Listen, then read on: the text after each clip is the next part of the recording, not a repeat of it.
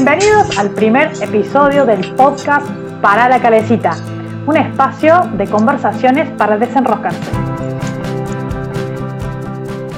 ¿Y qué vamos a desenroscar hoy? Me parece que es obvio, pero no. Todos no nos enroscamos de la misma manera, ni enroscarse tiene el mismo significado para todos. ¿Qué onda? Entonces, ¿qué es enroscarse para vos? Eh, y para mí es darle vueltas a algo y no saber cómo salir, como ni darme cuenta que estoy dando vueltas. Bien, repetir las circunstancias o estar girando sobre el mismo tema siempre sin, sin salir y sin encontrar un resultado diferente, sin mirar una, una posibilidad distinta. Para, para, paremos un segundo. Perdón que te interrumpa. Bueno. Pará, la, pará la calecita, por favor. Arrancamos, pero no nos presentamos, no nos conocemos, no nos conoce nadie. ¿Quiénes somos? ¿Quién sos? Sí, es verdad. Eh, mi nombre es Rocío Lipe, soy coach ontológico profesional y mi propósito de estar acá y mi propósito de vida es acompañar en el proceso de transformación a las personas en su desarrollo de liderazgo personal en ámbitos personales, en ámbitos organizacionales, en ámbitos educativos. Genial. Bueno, yo soy Martín Leiva, Tincho para los amigos. Soy diseñador gráfico y directivo en coaching ontológico. Eh, mi propósito es vivir en paz y en conciencia y crear con otros espacios de aprendizaje, de respeto, de amor, de alegría, de posibilidad. Y además, compañeros de este podcast. Bueno, buenísimo. Ambos trabajamos en proyectos que dan oportunidades para desenroscarse. Entonces decidimos juntarnos para crear este podcast de conversar sobre situaciones que normalmente nos enroscamos y vamos a ver cómo nos desenroscamos de acá. Bien, en este primer episodio, eh, importantísimo para nosotros dos, vamos a desenroscar los espacios de obviedad. Es como el principio del, del enroscarse son los espacios de obviedad. Y para que sepan, en este podcast lo que vamos a hacer es primero eh, ver a qué le estamos dando vuelta cada uno de nosotros con este tema. Y en segunda instancia vamos a compartir algunos aprendizajes o experiencias que hayamos vivido nosotros dos desde la propuesta del coaching ontológico. Bien, entonces vamos sin dar vueltas al tema que nos convoca hoy con algunos ejemplos, ¿te parece? Bien, bien, a ver cómo, cómo, cómo va esta, esta enroscada del día. Bueno, eh, yo por ejemplo, en, en ejemplos de enroscarme, me pasa que eh, voy a comer en un lugar y digo, quiero la carne a punto, ¿no? Y yo entiendo que es la carne a punto, pero ¿cómo quiero la carne si quiero la carne a punto? Por ejemplo. No sé. ¿Te pasa algo? Mira que, mira que yo te conozco, pero incluso no sabría cuál es tu punto de la carne. O ya se me olvidó. Pero no sabría. Mi punto de la carne siempre es como más coloradita, pero sin, sin sangre. Por ejemplo, mi punto. ¿El tuyo cómo es? El- Sí, el mío también, en ese punto como el que vos Ah, dijiste, en el que no me gusta ni cruda ni cocida, pero habría que ver si el mozo que nos ofrece la carta piensa lo mismo, Claro. ¿no? Capaz que nada que ver. Ahí me pasan. Me pasan. podríamos de- decilo, decilo. ¿Qué otro ejemplo para, para que nos toque más de cerca es el famoso café con leche que nos convoca o nos ha convocado muchas mañanas y que, eh, ¿cómo ofreces el café con leche? Si yo te ofrezco un café con leche a vos, no se lo ofrezco de la misma manera a otro o interpretamos distinto ese café con leche. Entonces, ¿cómo prepararías vos el café con leche? Bueno, por ejemplo, en mi caso particular, eh, yo me gusta el café con leche, el café batido de café instantáneo. Yo bato el café, dos cucharadas de café, tres o cuatro cucharadas de azúcar, bato con agua a morir. Cuando está batido a morir, de esa Ah, crema marrón clarito fantástica, agua caliente, casi tres cuartos de agua y el resto de leche fría. Y mi café así es perfecto, espumoso, cremoso, feliz. Mío, para mí. bien. El problema es cuando alguien me invita a tomar un café. Yo, Porque yo sé que no va a venir así, Sí, pero al menos doy indicaciones. Bueno, pero da las indicaciones. Yo, por ejemplo, si te bato un café, bueno, a vos no sé porque ya tenemos alguna experiencia de batirnos café mutuamente, pero normalmente si me piden café con leche, hasta los tres cuartos de agua que vos propusiste, te acompaño. Después lo que le hago en realidad es agregarle la leche en polvo. Claro. Eh, a mí me gusta la leche en polvo. Entonces van dos cucharadas bien colmadas de, de leche en polvo y queda bien cremosito y no pierde la espumosidad que vos decís. Entonces, Claro. Que durante lo batido lograste, bueno, yo la Claro. mantengo a pesar de la leche en polvo. Tal cual. Yo me acuerdo tantas mañanas que compartimos cuando trabajábamos juntos y en esto de batirnos café. Y bueno, les contamos al resto, pero cuando trabajábamos juntos, en donde trabajábamos no había leche, leche líquida, entonces había leche en polvo. Y el criterio era cuándo poner la leche. En el café, por ejemplo. Eh, entonces, cuando yo preparaba para mí, batía, para los dos, batía para ambos, separaba dos tazas diferentes, la taza de cada uno, a la mía le ponía la, batía todo, y después que estaba batido le ponía la leche en polvo y después el agua, y el arroz al revés. Primero el agua, toma, tenés tu leche, poné la leche. ¿no? Porque bueno, cada uno tiene el café que tiene. Y así ya era rapidísimo, no había que dar explicaciones. 7.30 de la mañana, café estaba listo. Como a ambos nos gustaba. Tal cual. Resolvimos, nos desenroscamos de esa. Esa sí, eso ya está como súper bien. Pero por ejemplo, hay algo que me pasa y me pasó eh, esta semana, me está pasando en este momento, y es que eh, estoy coordinando acciones, eh, estoy coordinando cómo vivir esta semana con, con mi padre, que tenemos que hacer un par de cosas juntos. Y claro, bueno, yo eh, doy clases, preparo este podcast, preparo las clases, doy talleres. Entonces coordinamos acciones, le digo, bueno, mira, yo tengo que hacer esto en este momento, tengo clases tales días, tengo que preparar las clases en tales momentos, podemos coordinar horarios, no hay problema. Él me dijo, ok, yo lo di por entendido. Se entiende, ya sabe que trabajo en ciertos horarios y que en los otros horarios preparo las clases. Y antes de empezar a grabar el podcast, me dijo, hola, te paso a buscar en tal momento, en tal hora. Y yo me quedé así como, pero si en ese momento yo preparo clases, ¿qué parte, qué nos perdimos? Hay, hay algo que no se entendió en, mi, en, en el, ok. Yo daba por sentado que él había entendido que yo tenía que preparar las clases. Y se nota que no. No entendió. Claramente ahora tengo que recoordinar todo y reconversar toda la diagramación de la semana, pero ¿qué pasó? Yo di por obvio que me había entendido. Que su ok significaba ok con todas las letras. Y no, no sucedió. Y acá estoy. Bueno, y como estas, como estas situaciones creo que nos pasan todos los días, y cuántas cosas damos por obvia y no se cumplen, ¿no? De la forma que nosotros Claro. queremos, no, no se cumplen. ¿Cuántas veces coordinamos acciones que no tienen los resultados que esperamos porque se supone que el otro entiende lo mismo que vos? Ay, pero sí es obvio.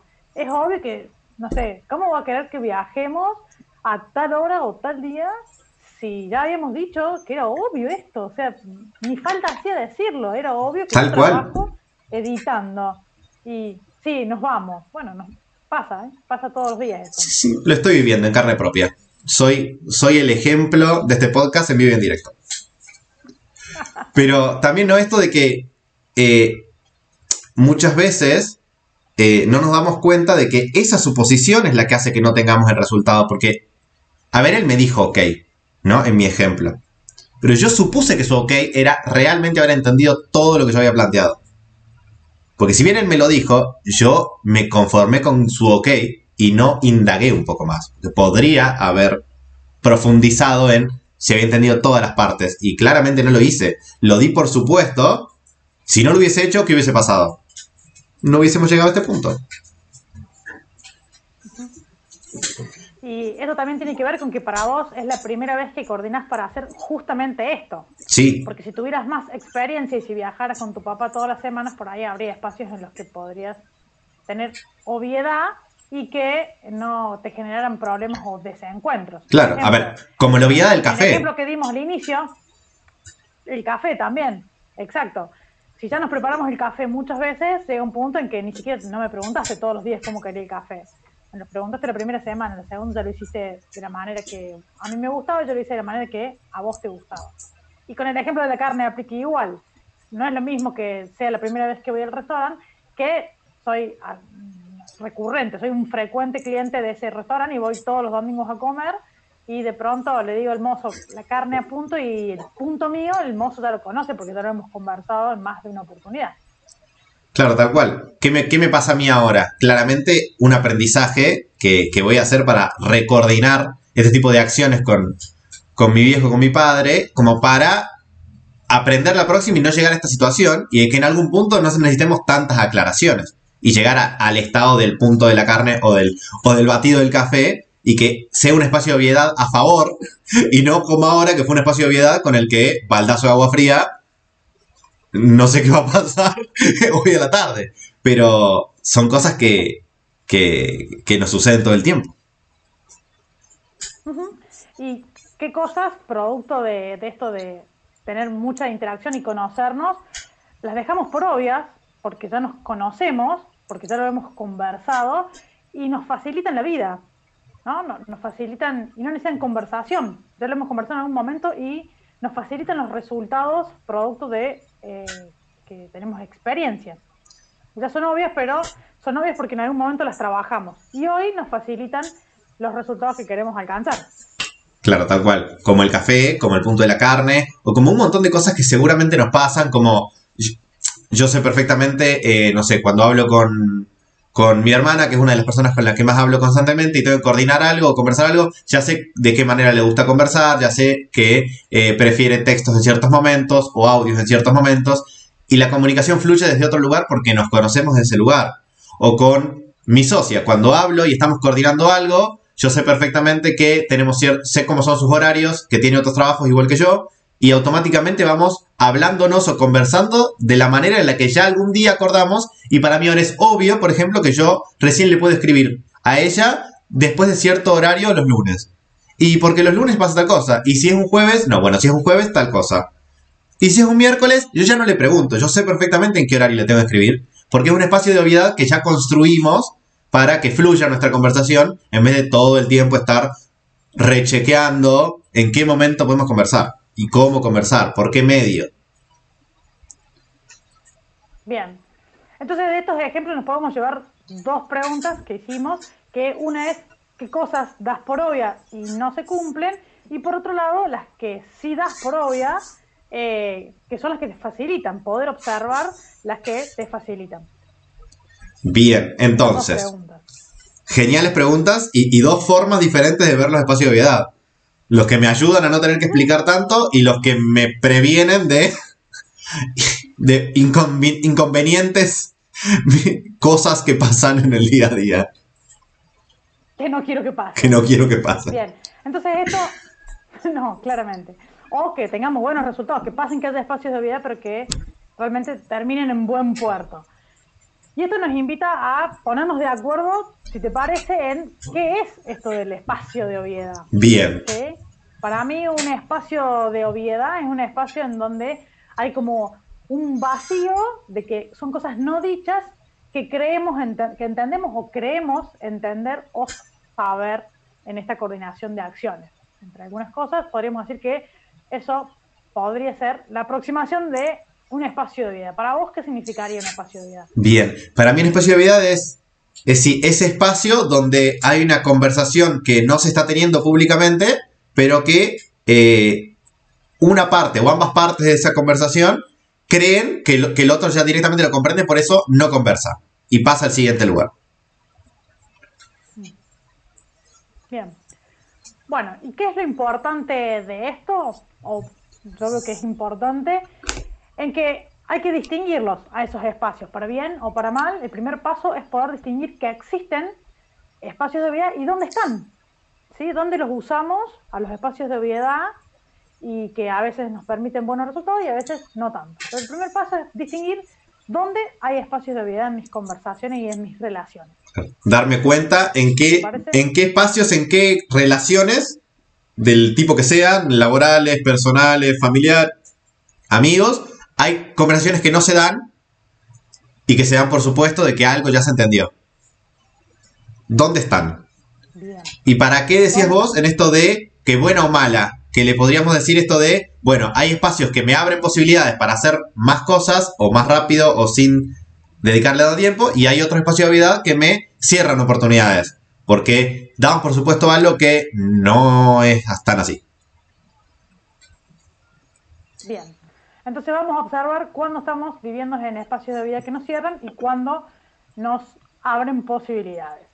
Y ahora el desafío es construir estos espacios de obviedad para que sean siempre sanos, que nos permitan los espacios sanos eh, mejorar la coordinación de acciones, potenciar las relaciones. Entonces esos que, que ya sabemos que nos abren posibilidades, que son espacios de obviedad sanos, los cuidamos, los mantenemos, los reforzamos y los buscamos mejorar. Ahora, cuando los espacios no son sanos, cuando no nos permiten llegar a los resultados, me lleva a reconstruirlos, a pensar que puedo reconstruirlos, puedo rediseñarlos, puede haber posibilidad de un cambio, de una revisión, de desarrollarlos de una manera distinta, de desarmarlos y volverlos a armar para que se conviertan en espacios de posibilidad sanos. Claro, me gustó cuando... sí, me gusta esta interpretación porque también en esto que, conversamos se empiezo a ver los, los espacios de vida como puentes, ¿no? Como que, a ver, yo podría hacer todo este camino y me llevaría X cantidad de tiempo. Y bueno, si tal vez tengo una zanja o un, o un río que cruzar y me va a llevar un poco más y voy a tener que hacer muchas más cosas porque no es lo mismo que caminar. Pero un puente, un espacio de obviedad, me puede llevar, si es sano, desde donde quiero, al otro lado del río y a donde quiero llegar. Como que me va a permitir hacer ese cruce efectivo o eficiente a donde quiero llegar. Y un espacio de obviedad que no es sano, también me hace hacer un salto, pero no me lleva donde quiero ni en el tiempo que quiero. Capaz me lleva para atrás, para otro lado, capaz me pierdo en el puente y nunca llego a destino. Pero esto de, decir recién, ¿no? De, bueno, los espacios de vida sanos, estos puentes que me llevan a donde quiero, hay que cuidarlos. Y estos que no me llevan a donde quiero, y los puedo desarmar y volver a armar. Y armarlos que sean mejorcitos. O sea que tenemos el desafío de ser arquitectos de puentes, arquitectos claro. y ingenieros civiles en nuestras vidas, de diseñar cuidadosamente los puentes con los que llegamos a los resultados que queremos. Y la pregunta clave ahora es el cómo vamos a a construir esos eh, espacios de obviedad o cómo vamos a cuidar esos espacios de obviedad. Entonces, la herramienta que nos vamos a llevar hoy de este episodio, de este primer episodio del podcast, es cómo vamos a superar o mejorar esos espacios de obviedad. Y lo primero que vamos a observar es conversaciones. Vamos a revisar las conversaciones. Lo primero que vamos a hacer es revisar qué conversaciones estamos teniendo. Y después aclarar expectativas. Porque las expectativas siempre están en que el otro entiende de una manera, en que yo creo que, porque tengo expectativas de que reaccione de tal o cual otra manera. Entonces, eh, aclarar las expectativas es el tercer punto, el segundo punto, perdón, y el tercero es chequear la escucha. ¿Ejercitas esto? Sí, sí, sí. Y estaba pensando, ¿no? Que al mismo tiempo, esta analogía que hiciste recién de ser arquitectos, ingenieros de puentes, es como que, a ver, primer cosa, dijimos que el espacio de vida son conversaciones.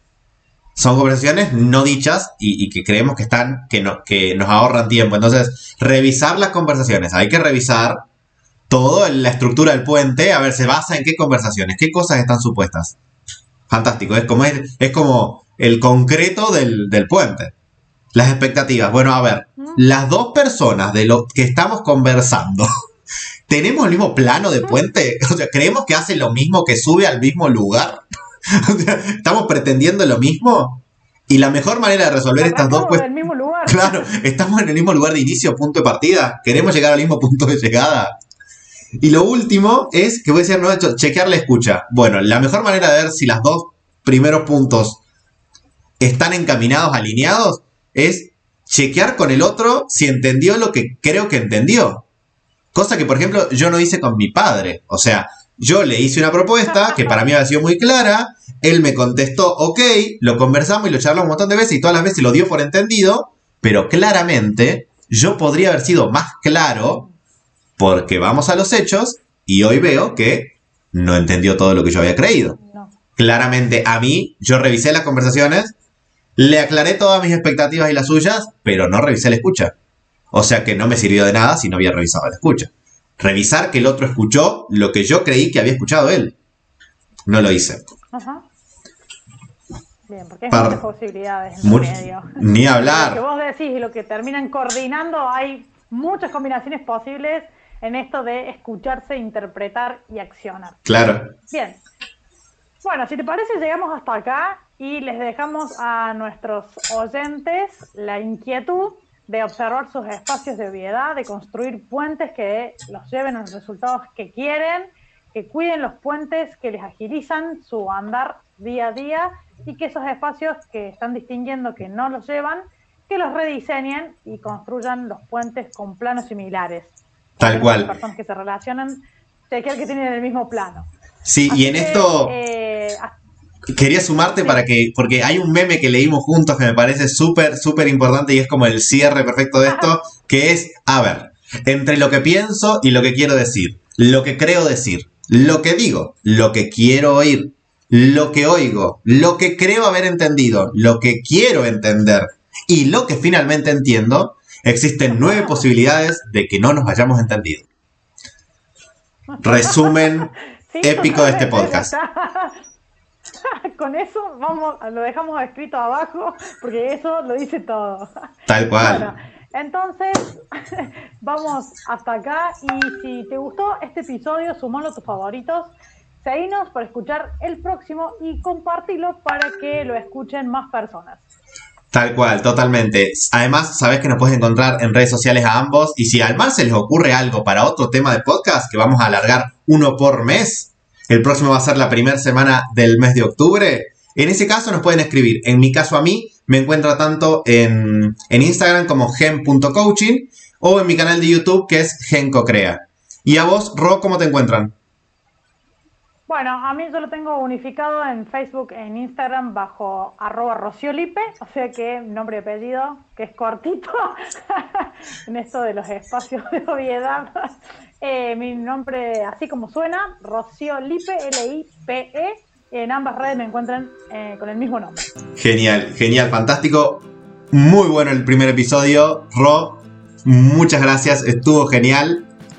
Así que... Bueno, muchas gracias Muchas gracias por esta oportunidad y a todos los que estén escuchando en este momento nuestras conversaciones en este primer episodio.